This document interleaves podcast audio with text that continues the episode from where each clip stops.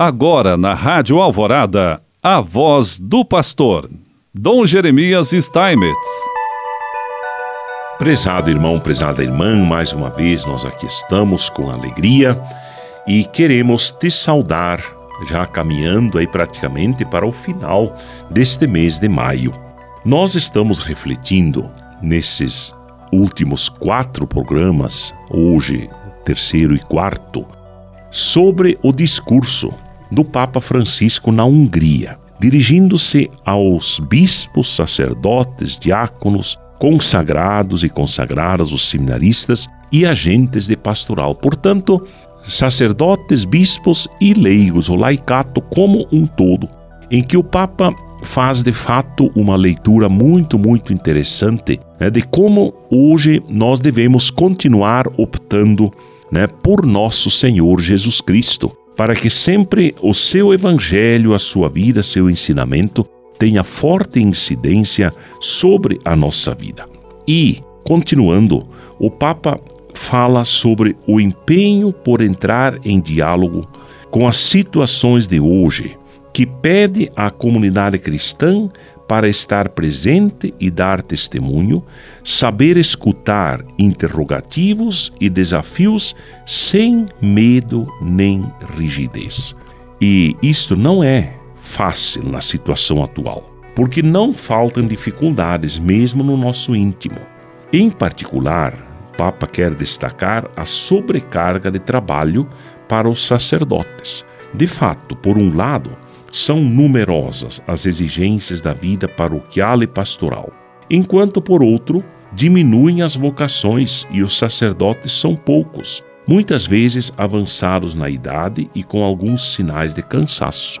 Esta é uma condição comum a muitas realidades europeias e no mundo, relativamente à qual é importante que todos, pastores e leigos, se sintam corresponsáveis antes de mais nada, diz, na oração, porque as respostas vêm do Senhor e não do mundo, do sacrário e não do computador, diz o Papa. E depois, na paixão pela pastoral vocacional, procurando formas de oferecer com entusiasmo aos jovens o fascínio de seguir Jesus, inclusive pelo caminho de especial consagração. Que resposta pastoral o Papa quer oferecer. Significativo é o que nos contou uma religiosa, diz ele. A sua foi uma vocação difícil, pois para tornar-se religiosa, primeiro foi ajudada por um sacerdote franciscano, depois por jesuítas, com os exercícios e, por fim, tornou-se uma irmã dominicana. És grande, fizeste um belo percurso, diz. É significativo que nos contaste a propósito de discutir com Jesus acerca da razão por que a chamou, precisamente a ela. Queria que chamasse outras pessoas. Há necessidade de quem escute e ajude a discutir bem com o Senhor. E de modo mais geral, é preciso iniciar uma reflexão eclesial, sinodal, que deve ser feita conjuntamente por todos para atualizar a vida pastoral, sem se contentar com repetir o passado e sem medo de redesenhar a paróquia no território, mas pondo como prioridade a evangelização e iniciando uma colaboração ativa entre padres, catequistas, agentes pastorais, professores. Sei que já estáis a caminhar nesta linha. Procurai os caminhos possíveis para colaborar com alegria na causa do Evangelho e juntos, cada um com pró o próprio carisma, levar por diante a pastoral como anúncio. Anúncio querigmático, isto é, o anúncio que move as consciências.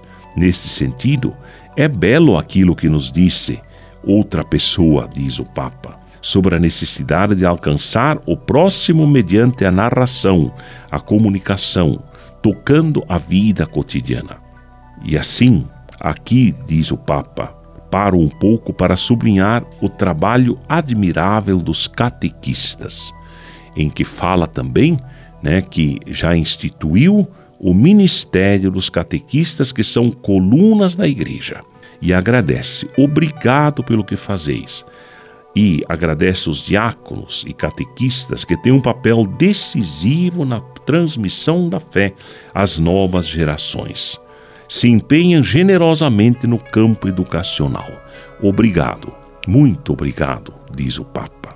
E assim, Deus quer nos abençoar, em nome do Pai, do Filho e do Espírito Santo. Amém.